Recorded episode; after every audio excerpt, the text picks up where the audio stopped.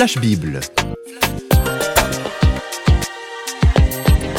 Le monde de la Bible sous le feu des projecteurs avec Jacques-Daniel Rochat. En compagnie de Jacques-Daniel Rochat, on fait l'exploration des livres de la Bible. Et dans l'émission du jour, ce sont les écrits de Michée qui seront sous la loupe. Alors Jacques-Daniel, bonjour avant tout. Bonjour Christine. Qui est Michée?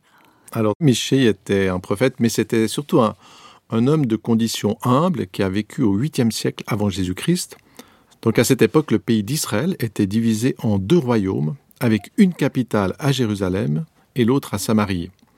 Chacun de ces deux royaumes se considérait comme le meilleur, mais plusieurs prophètes vont adresser des avertissements, parmi eux le célèbre prophète Ésaïe, mais aussi Michée. Alors vous l'avez dit, c'est un homme simple, mais pourtant c'est un homme que Dieu va utiliser pour parler à son peuple. Quel est le message de Michée Alors les premières paroles de ce livre sont très impressionnantes parce qu'avec Michée, nous sommes transportés dans la dimension divine. Donc on quitte carrément la, situation euh, de l'époque, le sable d'Israël, euh, etc. Alors là-bas, dans cette dimension éternelle et divine, il y a quelque chose de très important qui se passe. Écoutons ce que Michée nous révèle. Écoutez tous les peuples, le Seigneur Dieu va témoigner contre vous depuis son sanctuaire. Voici que le Seigneur sort de sa demeure, il descend, il marche sur les hauts lieux de la terre, les montagnes fondent sous ses pas, les fonds des vallées se crevassent comme la cire devant le feu, comme l'eau répandue sur une pente. Tout cela à cause de la révolte de Jacob, à cause des péchés de la maison d'Israël. Alors, euh, on voit un petit peu le tableau, hein, c'est comme euh, une présence qui se lève, et puis avec une puissance extraordinaire, puisque même les montagnes commencent à fondre comme de la cire, etc. Donc il y a quelque chose d'absolument grandiose. Et ces paroles de Michée ont dû faire l'effet d'une bombe en Israël, parce qu'à ce moment-là, eh bien, beaucoup de personnes pensaient avoir Dieu dans leur poche. Et on peut se rappeler, il y avait ces, lieux saints, dont bien sûr le temple de Jérusalem, alors un petit sacrifice, une petite prière, un petit chant, etc. Et puis, en plus, beaucoup de faux prophètes annonçaient des temps heureux en disant oui, mais Dieu va encore vous bénir, vous apportera la prospérité, etc. Mais Michée va faire comprendre à ses auditeurs que le Dieu qui est soi-disant dans leur poche, eh bien, ce Dieu-là, c'est un Dieu extrêmement grand et puissant. Et chose importante, il est devenu non pas leur ami, mais leur adversaire.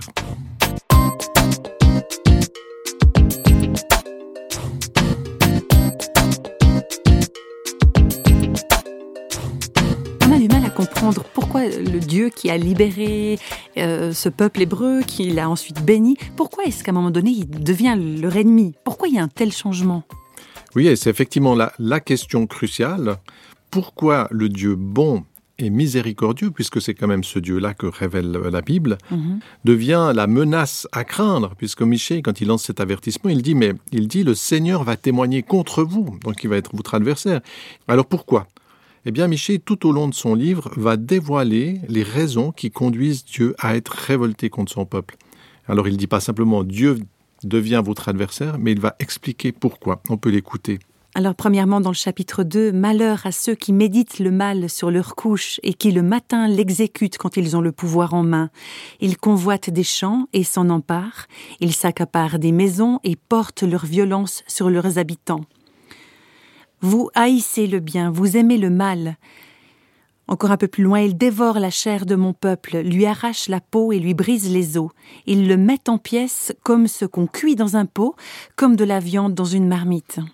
Et encore un peu plus loin au chapitre 3, les chefs jugent pour des cadeaux, des présents, les sacrificateurs enseignent pour un salaire et les prophètes prédisent pour de l'argent, et ils osent dire L'Éternel n'est-il pas au milieu de nous? Le malheur ne nous atteindra pas.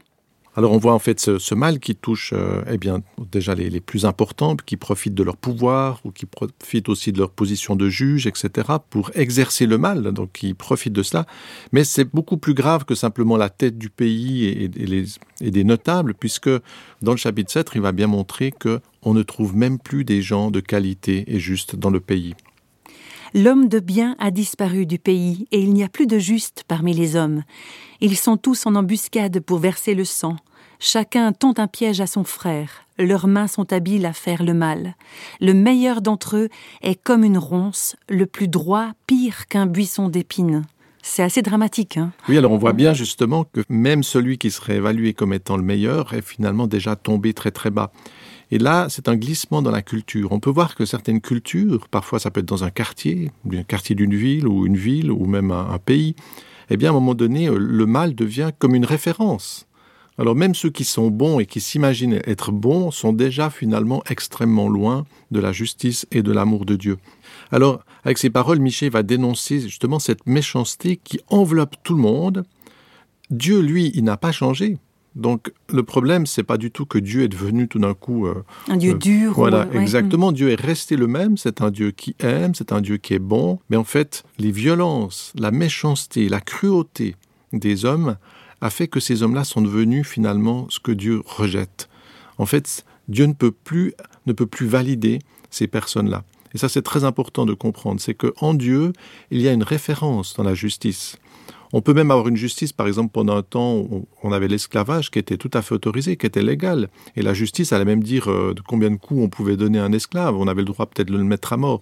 Donc là, la justice humaine agissait d'une certaine manière, mais en Dieu, il y a une autre justice, une justice euh, d'étalon, de référence, un amour de référence. Et c'est à partir de cela qu'on peut se rendre compte que même un pays qui croit être bon, eh bien, face à cette justice de Dieu, il peut être en fait contre Dieu. Oui, c'est d'autant plus impressionnant parce qu'à ce moment-là, pourtant, le, le temple de l'Éternel, il est en service hein, à Jérusalem. Et puis les, Juifs, ils, sont les porte-parole de ce Dieu d'amour, ce, créateur. C'est quand même un peu paradoxal. Oui, et c'est là qu'on voit peut-être, euh, des fois on ne comprend pas pourquoi dans la Bible il y a autant de, de messages des prophètes contre le peuple d'Israël. Mais en fait, il y a une exigence plus grande pour le peuple d'Israël qui a été choisi par Dieu pour être justement ce témoin-là. Et effectivement, le temple de Jérusalem avait un rôle pour le peuple, mais aussi un rôle plus large, comme une espèce de d'une démonstration finalement de ce Dieu qui fait grâce. Et c'est un petit peu comme si la boîte d'un médicament, voilà, vous allez à la pharmacie, vous demandez un médicament pour euh, que ça vous guérisse, bien sûr, et sur la boîte de médicaments, c'est mis oui, avec tous les effets bénéfiques qu'il peut vous apporter, mais ce médicament, malheureusement, il est rempli d'un poison mortel, et quand vous le prenez, vous allez mourir. Eh bien, c'est exactement ce qui va arriver avec Israël, c'est-à-dire que ce pays qui avait été choisi pour être une démonstration, le, le porteur de cet amour de Dieu, va devenir malheureusement un exemple dramatique d'injustice. Alors, ce mensonge, ce mensonge de la boîte de médicaments, il peut plus durer, et Michel annonce à ses contemporains que Dieu ne protégera plus son peuple et que des armées viendront ravager le pays.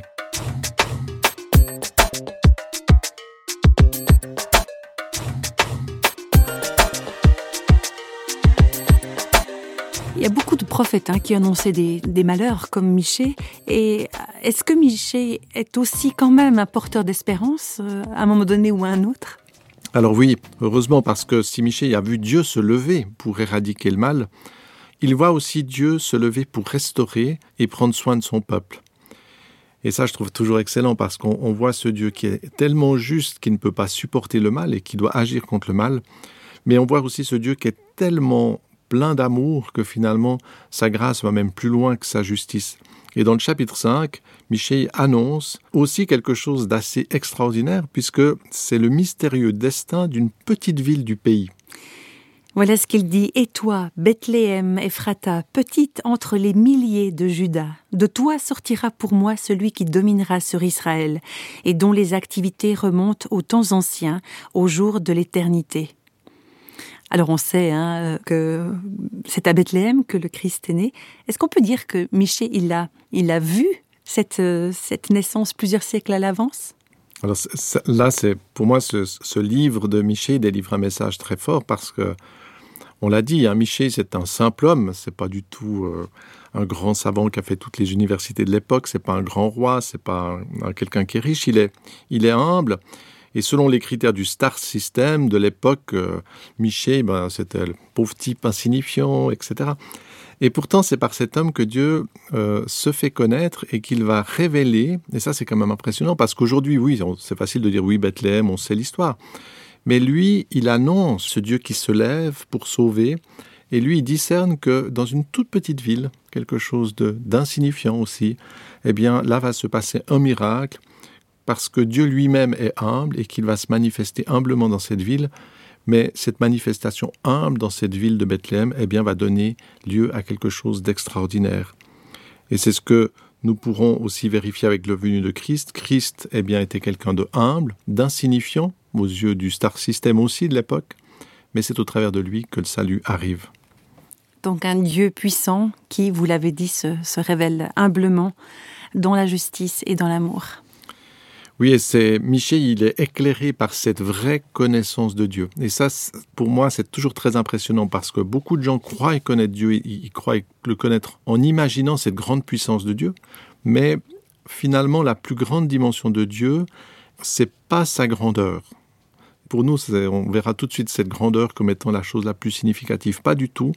Cet amour qui nous permet de vivre une relation avec lui, c'est ce qui est le plus important l'amour de Dieu est plus grand que sa grandeur. Ça, c'est quand même assez étonnant. Et Michel ne va pas simplement rester à quelqu'un qui proclame des choses sur Dieu, mais on voit aussi que lui, il va vivre une relation avec Dieu. Donc ce petit homme simple, eh bien, il est le copain de quelqu'un de beaucoup plus grand, et il a une intimité avec Dieu, et on peut écouter ce qu'il dit alors même qu'il y a des temps très sombres qui s'annoncent. Mais moi, je suis rempli de force, de l'Esprit de l'Éternel, je suis rempli de justice et de vigueur. Pour moi, je regarderai vers l'Éternel, je mettrai mon espérance dans le Dieu de mon salut. Mon Dieu m'exaucera, l'Éternel sera ma lumière. Alors, grâce à cette euh, relation intime et personnelle avec Dieu, Michel est illuminé d'espérance et il comprend que malgré toute la méchanceté des hommes, eh bien, la justice et la bonté de Dieu vont finir par triompher.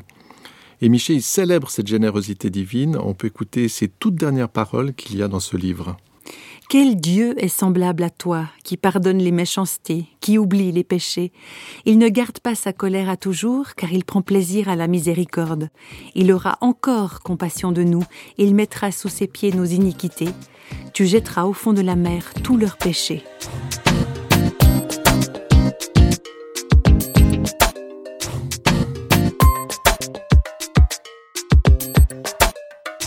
Alors Jacques Daniel, avec ce livre de Miché, on a pu percer un tout petit bout hein, les mystères spirituels. On a vu aussi que Miché dénonçait le mal et qu'il gardait l'espérance pour l'avenir. Ce serait quoi pour vous la, parole de Miché que vous nous proposeriez euh, d'emmener avec nous à la fin de cette émission?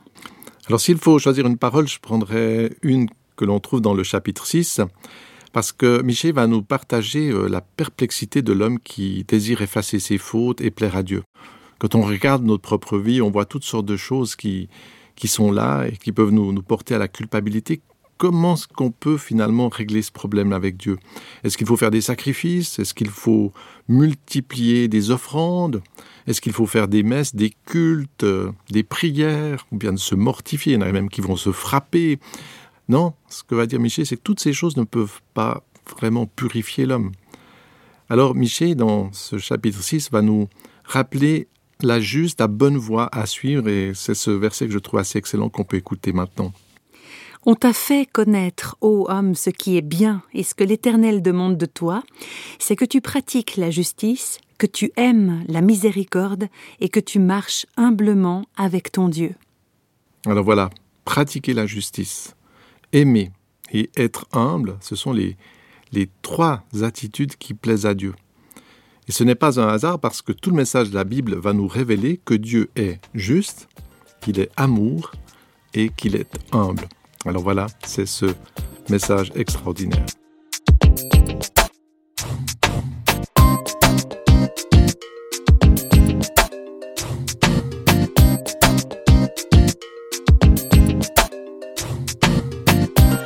Les feux du projecteur de Flash Bible s'éteignent pour aujourd'hui. Flash Bible vous a été proposé par Radio Réveil en collaboration avec Jacques-Daniel Rochat. Si vous voulez nous contacter par courrier postal, vous écrivez à Radio Réveil, boîte postale numéro 1, 25 301, Pontarlier, CEDEX, France. Et vous pouvez également nous contacter au travers du site www.parole.ch et nous rejoindre sur Facebook. Au revoir et à bientôt.